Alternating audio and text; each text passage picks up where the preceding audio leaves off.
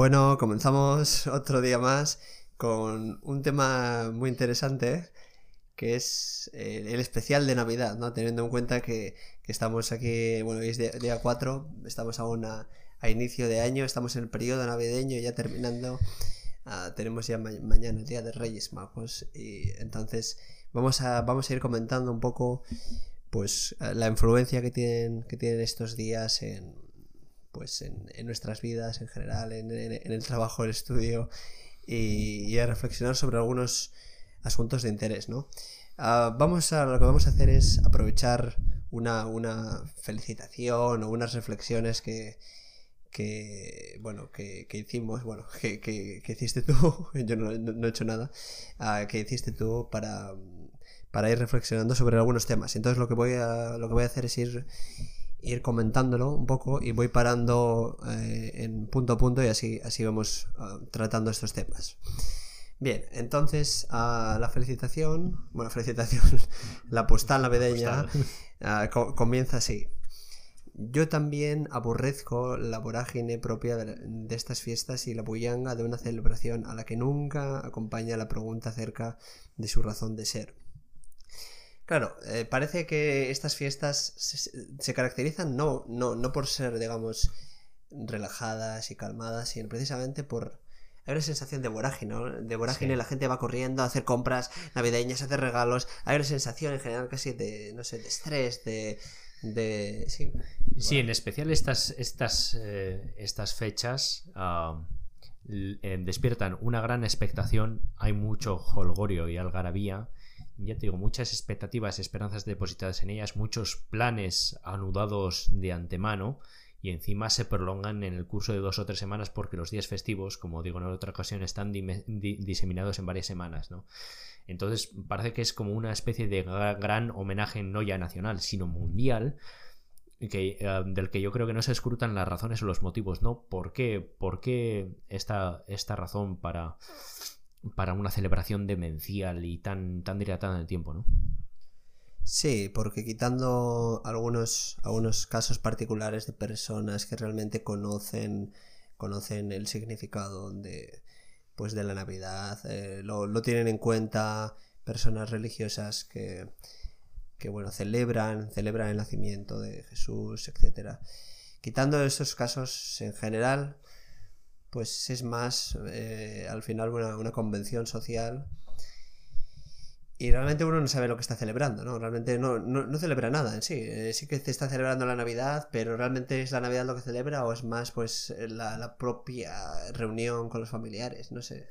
No, pero eh, lo interesante es que parece que aunque debido al artefacto simbólico de la separación convencional y artificial de días, uno separa el tiempo mismo en unidades significativas. Y eso es lo, que es un error porque si uno se fija por ejemplo existen otras efemérides que parecen más justificadas como ah, los, los quizá no digo ya aniversarios pero los cumpleaños por ejemplo el día del nombre o los días de la onomástica no pero, pero las navidades ¿por qué un periodo tan dilatado universal tan generalizado, siempre asociado a un tipo de celebración muy específica, por ejemplo, la cohetería, material inflamable, festines interminables, etcétera, algo de lo que muchos de los vicios, muchos vicios de los cuales vamos a seguir comentando a continuación. Claro, eh, quizás uno de los elementos clave es que, es que en el caso del cumpleaños, uno celebra su cumpleaños el día de su cumpleaños y lo hace en soledad o con sus familiares, es decir, el resto de personas no están celebrando el cumpleaños a la vez y por lo tanto no hay una comparativa, no, hay, no hay expectativas en ese sentido de, ningún tipo más allá de, bueno, de compartir ese, día con, sus, con sus familiares y amigos.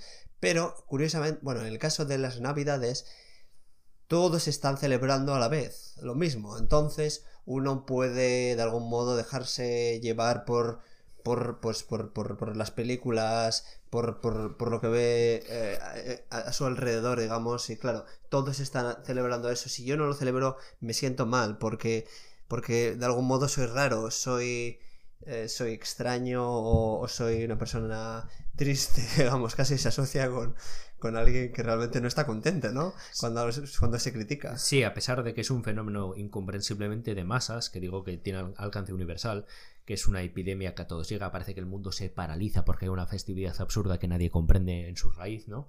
Parece que aunque uno quiera llevar una vida, una vida de virtud, salutífera, recta, y que uno esté sano, parece que es uno el enfermo, el que quiere desentonar, el excéntrico, el amargado, el que no es capaz de participar de la alegría colectiva y es algo que no se comprende, la verdad. Claro, precisamente lo que, no sé, lo que se, lo que se, critica es no, no, no, no, la festividad en sí, sino los motivos, ¿no? Eh, ¿Por qué? ¿Por qué, por qué se, está se están celebrando estos días? Y el modo en el que, sobre todo también el modo en el que la gente festeja la Navidad quizás también, ¿no? Porque podría ser un buen momento pues para, para conversar, para hablar sobre, sobre, sobre el año, para, no sé, para de algún modo para dialogar con, familiares y, amigos.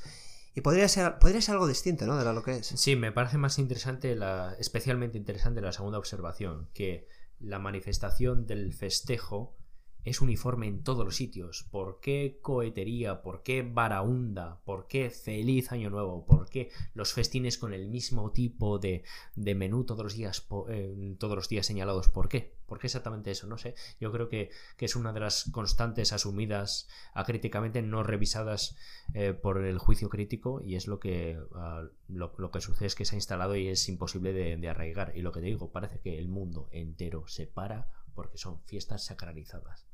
Pasemos a comentar algunos de los vicios en específico. Eso es, en, el, siguiente, en la siguiente línea ¿no? pues de la postal se menciona, esta época no es más que una exaltación de los vicios o una entronización de los peores pecados capitales. Los manjares pantagruélicos, las felicitaciones inanes de disparo automático como sucedáneo de toda conversación, el descontrol parrandero y su desenfreno y falta de comedimiento concomitantes. Vamos a parar aquí porque ya, aquí ya hay unas cuantas cosas que comentar, ¿no? parece que quizás esta época es, puede ser un pretexto para, para de algún modo, para ah, excusarnos de algo que realmente nos gustaría hacer, que es comer ah, y, no sé, de algún modo desinhibirnos. Sí, yo, creo que estas épocas son el pretexto perfecto, la carnaza de, muchos, de muchos comerciantes o de muchas, muchas empresas proveedoras de productos que se, que se compran abusivamente en estos tiempos. No, no hablo ya de los roscones, puedo hablar de los pavos, puedo hablar de los bombones, de los turrones que ya figuran meses antes en los supermercados, ¿no? Eh, Hablo de los pecados capitales, que son siete, pero es que yo creo que las navidades generan sus propios pecados capitales. Quiero decir que cabría sobre añadir algunos cuantos. Por ejemplo, el, el despilfarro, el derroche, como digo un poco después, las pagas dobles concebidas para el dispendio, ¿no?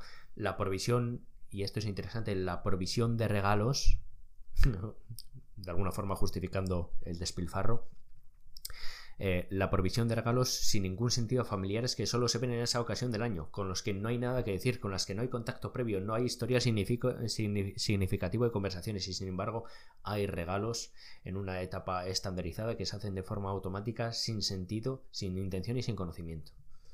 Sí, y además es curioso porque muchas veces la gente suele, suele, suele aceptar o suele, suele coincidir eh, sobre todo en el tema de los regalos, pues es, cierto, estoy comprando estos regalos pues porque tengo que comprarlos. Mm.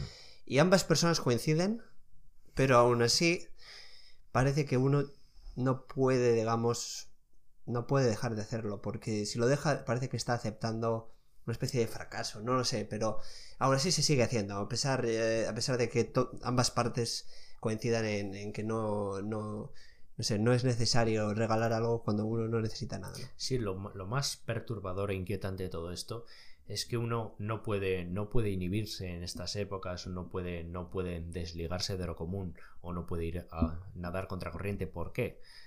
Vamos a poner varios ejemplos que son bien sangrantes. Uno no puede, por ejemplo, eh, deambular tranquilamente por la calle a las 12 de la noche vieja porque se expone, se expone a material incendiario, los destrozos de material urbano, pues eh, personas ebrias, los petardos, eh, quiero decir, es, es, realmente peligroso, eso, hay una indicación de no salir a esa hora precisamente a la calle.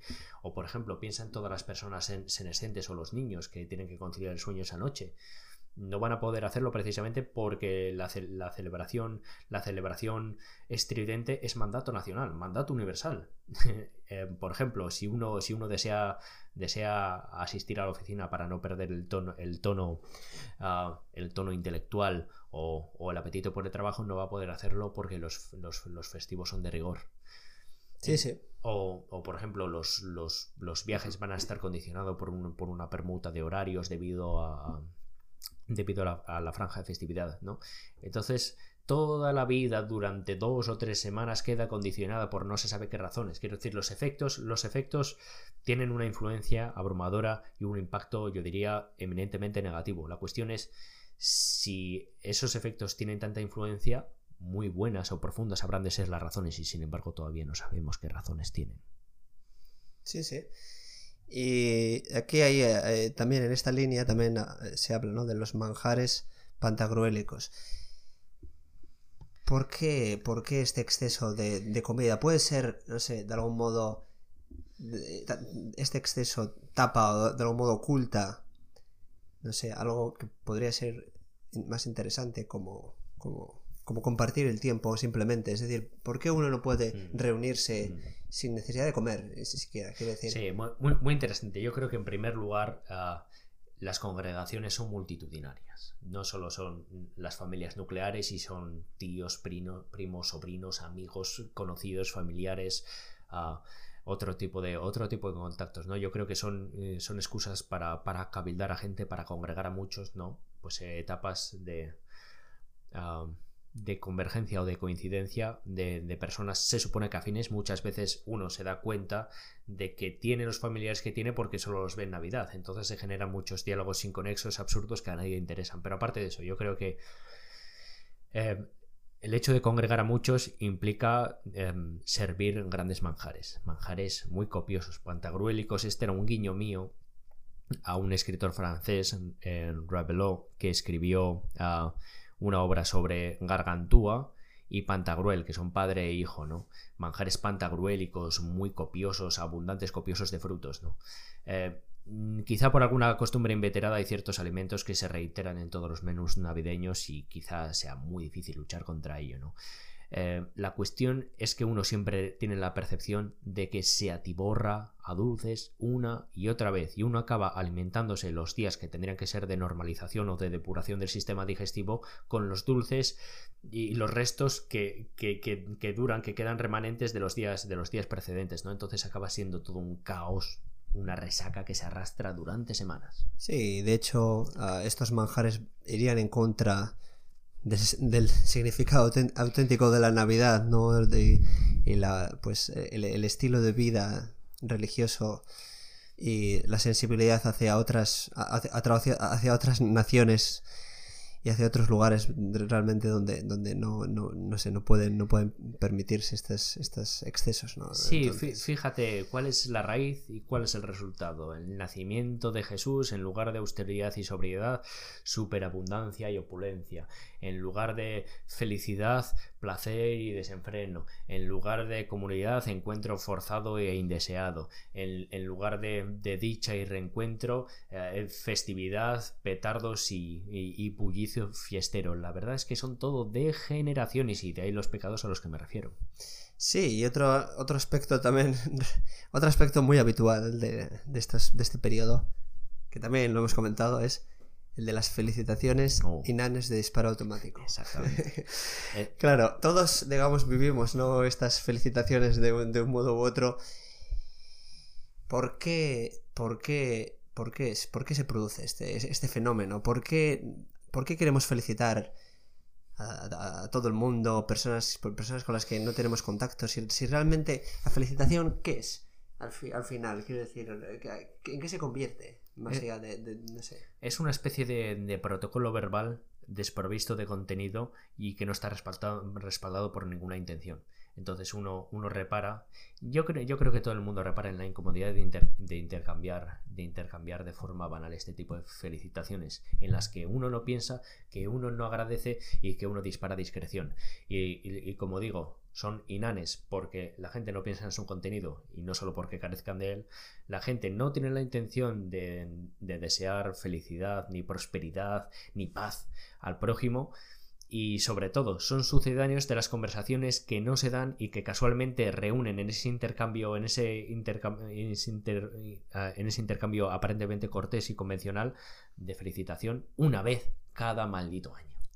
Sí, además la, tecnología ha, digamos, ha facilitado el hecho de que estas felicitaciones se puedan, se puedan disparar aún más, ¿no? Porque mm. quizás antiguamente pues uno tenía que llamar al familiar tenía que hacer un esfuerzo por pensar, por ejemplo, qué amigos tenía y al final quizás al menos, por ejemplo, podían intercambiar unas palabras, pero es que hoy en día ni siquiera uno tiene que pensar, no tiene que pensar, solamente tiene que reenviar una, una imagen en la que parezca algún niño o algo gracioso, algún vídeo, algo, algo, algo, alguna estupidez y hacer un reenvío masivo y uno se queda satisfecho porque ya ha cumplido con su, felicitación. Quien quiera contestar, que contesten. Y si no contesta, mejor.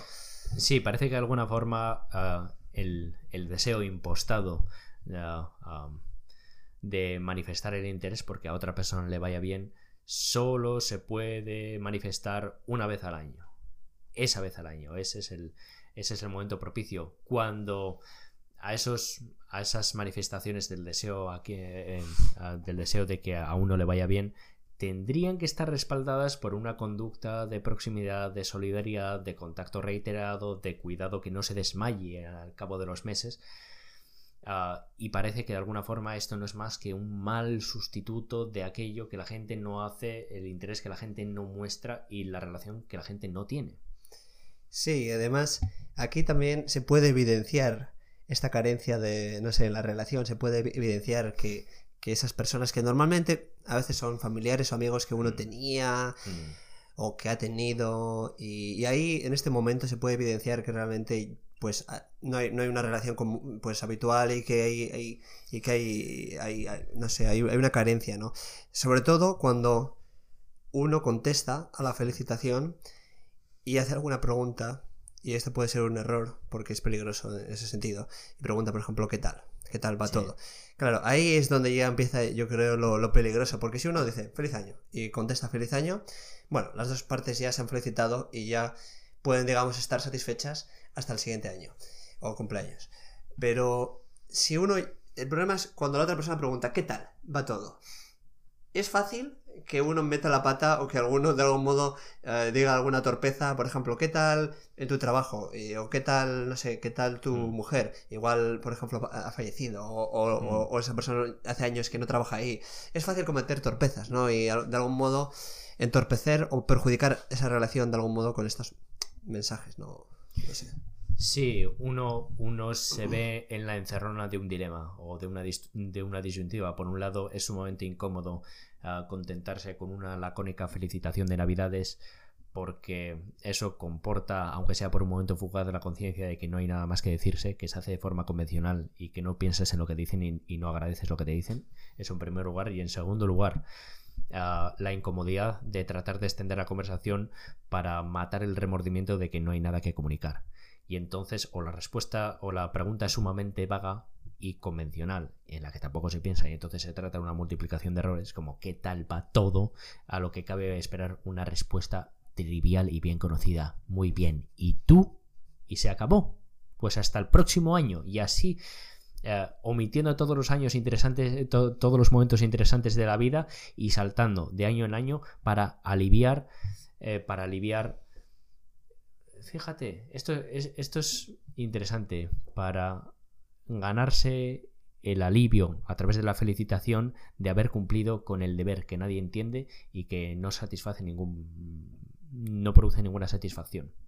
Eso es. Sí, sí, no es más que un alivio propio. Es simplemente tener una falsa sensación, tener una falsa sensación de, de, no sé, cumplir con un deber y además tener la, tener la sensación de tener muchos amigos y familiares. Hmm. Sí, amigos y eh, familiares que a los que, con los que uno lamenta encontrarse precisamente en Navidades. Yo recuerdo expresiones de personas conocidas a las que francamente le pregunté que cómo estaban, hasta qué grado estaban padeciendo estas fiestas y me decía son malas épocas porque hay que aguantar a familias propias y ajenas. Sí, otro día escuchamos, escuchamos que, que un, pues un, conocido, ¿no? Que decía mi hermana me ha regalado un pantalón y ahora tengo que comprar tengo que comprarle algo y, ahora me, ha puesto en esta situación. Mm. ah, eh, es, interesante claro. Si uno hace recibe algo pues ya tiene que de algún modo también participar en ello. Sí es, es algo que parece risible o hilarante pero a lo cual subyace un problema muy serio y es que en navidad de forma ciega inconsciente y rutinaria y las rutinas duran de año en año que no es nada duradero ni a que, conduzca a, una conducta con sentido. El problema es que los buenos deseos, la generosidad, ah, la conexión y en general toda, toda la conducta solidaria que tendría que brotar en, seres humanos se convierte en algo obligatorio, no algo espontáneo ni voluntario. Ese es uno de los peores problemas que hay. Sí, de hecho, si uno realmente quiere hacer un regalo, queda, queda oculto, digamos, queda trivializado, queda, queda casi, sí, eh, se torna insignificante si lo hace en este periodo. A pesar de que uno, por ejemplo, puede querer, ¿no? Hacer un, no sé, regalar un presente, pero eh, como lo hace en este periodo, eh, casi no sé, puede incluso que no se le preste atención.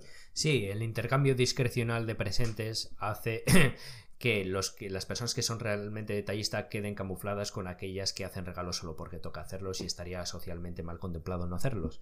Y yo aquí trataría de establecer un criterio suficientemente aproximado para discriminar o para dirimir los casos en los que una persona realmente es detallista y puede estar justificada en, dispensar regalos en Navidades y otras y los casos en los que no, en los que solo hay generosidad mal vestida y espuria. Yo diría que si una persona que dispensa regalos en Navidad dispensaría esos regalos en una situación en la que no hubiera un pretexto de las Navidades, por gusto, por buena voluntad y por su atención y cuidado hacia la otra persona, entonces está justificado, o en su caso al menos no es condenable, el hacer regalos en Navidades. En caso contrario, no está justificado y no deberían hacerse regalos y mucho menos deberían investirse de una especie de halo de... Um, um, Generosidad, ¿no? Eh, sí, pero sobre todo peraltarse moralmente eh, por haber cumplido con un deber. Un deber que les ha caído encima, no que han adoptado por voluntad y que en cualquier caso no, es, no debería ser un deber social, sino un compromiso, un compromiso personal eh, voluntariamente asumido. Sí, sí. De hecho, se, menciona también, ¿no? La postal, el consumismo camuflado de generosidad. Mm. Al final, sí, parece que, que lo, peor es querer de algún modo o, sí, transmitir generosidad cuando no la hay, ¿no? Cuando, cuando no la hay. Ese es uno de los principales problemas también que yo veo. Ah, que realmente uno puede incluso aceptar o bueno, puede hacer un regalo y aceptar pues que lo hace, ¿no? Pero no, si uno realmente no, no es generoso, no debe darse ínfulas. No sí, es, es, lo que hemos dicho. Eh, lo peor de la Navidad es que transforma, pervirtiendo, transforma lo que deberían ser virtudes en hábitos ciegos. eso es lo peor de todo. ¿Cómo influye la, la Navidad o los días, digamos, más que la Navidad, los días de descanso de, los festivos en la rutina.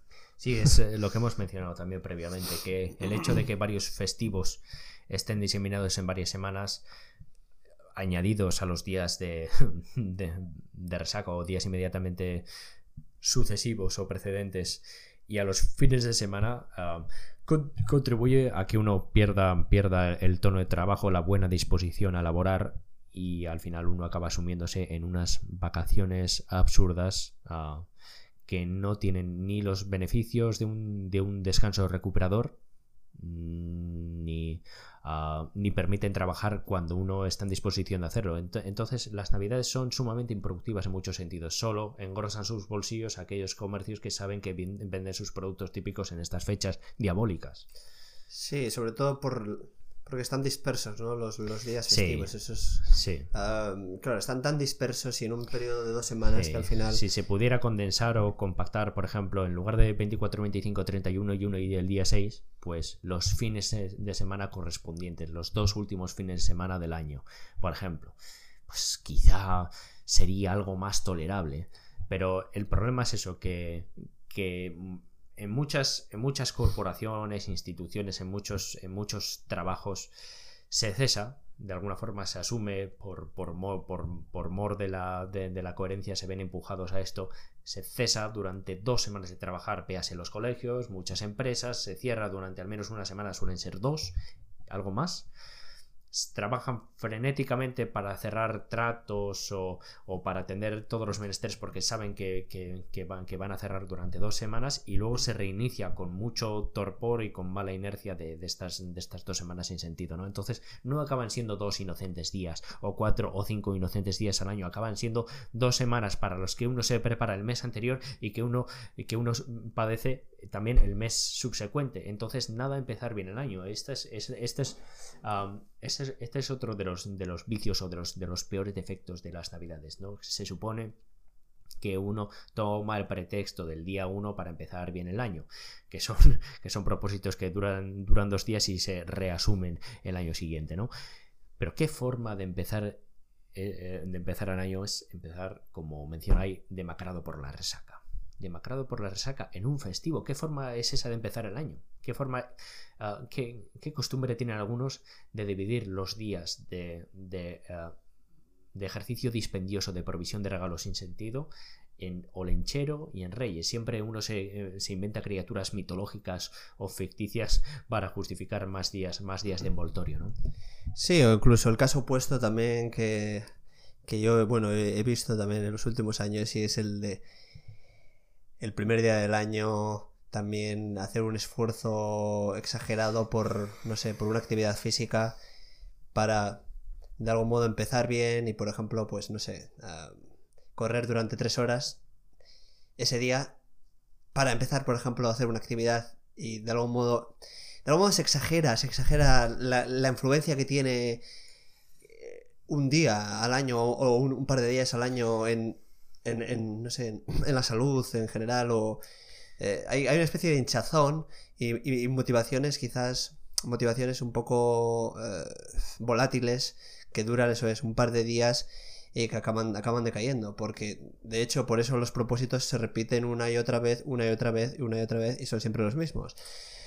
Sí, está claro que, que los propósitos son efímeros, fugaces, fluctuantes y, y caprichosos provienen, provienen del, uh, de la determinación un poco antojadiza y sumamente ingenua y cándida de empezar bien el año. Si realmente ese, ese primer impulso fuera, fuera sólido y procurase estabilidad, no tendría que haber nuevos propósitos, eh, propósitos de año nuevo cada año. Y ese es el problema, que es una, una forma de autocomplacerse mediante el engaño que se reitera cíclicamente todos los años de la vida. Entonces no tiene, no tiene ningún significado. Sí, además los propósitos suelen ser bastante generales, eh, bastante vagos. Eso es, yo creo, eso es uno de los problemas que yo, yo veo, que los propósitos son tan, tan vagos en su expresión que no, no permiten de algún modo, uh, no sé, verificar. Yeah. Claro, hacer ejercicio, uh, no sé, eh, leer o, bueno, no sé si es, es, un habitual, pero bueno, sí, hacer ejercicio, comer sano. Claro, eh, son demasiado generales al final. No, no, no, no sé, no. Es difícil de, llevar a cabo a veces por eso, ¿no? Porque son muy, muy, muy generales. Sí, aunque con, con independencia de la, de la vaguedad o, o, definición de los, de los propósitos o de las expectativas eh, que uno hace pesar sobre sí mismo los primeros días del año, es que una persona que contribuye a la celebración de esas fiestas no es la persona que disfrute del tipo de naturaleza conducente a una, a, una, rutina virtuosa. Y por eso es una forma de autoengaño, una forma de autoengaño. Sí, eso es. Entonces, pues, eh, pues bueno, algo que, que puede también, bueno, puede, puede ser interesante es eh, si uno, si, realmente compensa, compensa... digamos, ir en contra, ir en contra de, este periodo o, bueno, aceptar que es un, es un, es, vivimos en un entorno social y vivimos pues en, la ciudad, en la civilización. Y entonces pues mm, tenemos que, tenemos que aceptar que este periodo es un periodo de, de descanso que es muy difícil, eh, digamos, ir en contra de él y, bueno, aceptándolo y más o menos adaptándolo a nuestros gustos, pues quizás, quizás no sé, nos beneficia a, todos, aún así siendo críticos con, ello. Yo creo que la, la oposición, la oposición rigurosa e integral es imposible porque todo el, ah, digamos, toda la cultura está montada sobre uh, Ah, sobre este fenómeno y es, muy difícil bregar contra ello. Seguramente uno lo hará inútilmente y lo único que consiga será desquiciarse. Pero sí que soy partidario de, de, la adopción de una actitud reposada, de delectación en la contemplación de la degradación de los demás, señalando precisamente lo que uno no tiene que hacer, lo que uno debe proponerse combatir y ah, tratando de generar ese raro fenómeno que consiste en la lucidez, la clarividencia y la serenidad de ánimo. Sí, sí. Y yo creo que podemos, si te parece, mm, terminar con, un enfoque un poco más eh, positivo, digamos, o mm. no sé si más, más eh, optimista. el lado más luminoso. Eso es, el lado, el lado más amable, ¿no? Y aquí, ah, tomando la, la postal navideña, ¿no? Pues se dice, ahora bien, he de reconocer que existe un encanto vinculado a estas fechas, a saber, la dicha derivada de prodigar regalos e intensificar con ello la sagrada ilusión de quienes aún creen en la magia, ¿no? Los niños. Sí, esa magia que ya no está presente en la vida rutinaria porque las personas no saben, no saben ofrecer un regalo fuera de temporada de despilfarro, porque ya no se entiende que la estética del envoltorio no está sujeta a una fecha del calendario, porque la inercia de la tradición no debería poder usurpar la iniciativa del comportamiento detallista que nos vuelve moralmente bellos. Propongo desentonar, ser aburrido en Navidad y expeditivo en, la rutina, socavar los cimientos de la mediocridad instalada y, oponerse a ese aplanamiento de las costumbres que tanto ha desvirtuado nuestra capacidad de asombro. Y para, bueno, para los que todavía creéis en la marca Coca-Cola vestida de Santa Claus, en el infalible enjuiciamiento ético del gentil carbonero y en la omnisciencia de los reyes de Oriente, feliz Navidad. Hasta la próxima, Néstor. Hasta la próxima.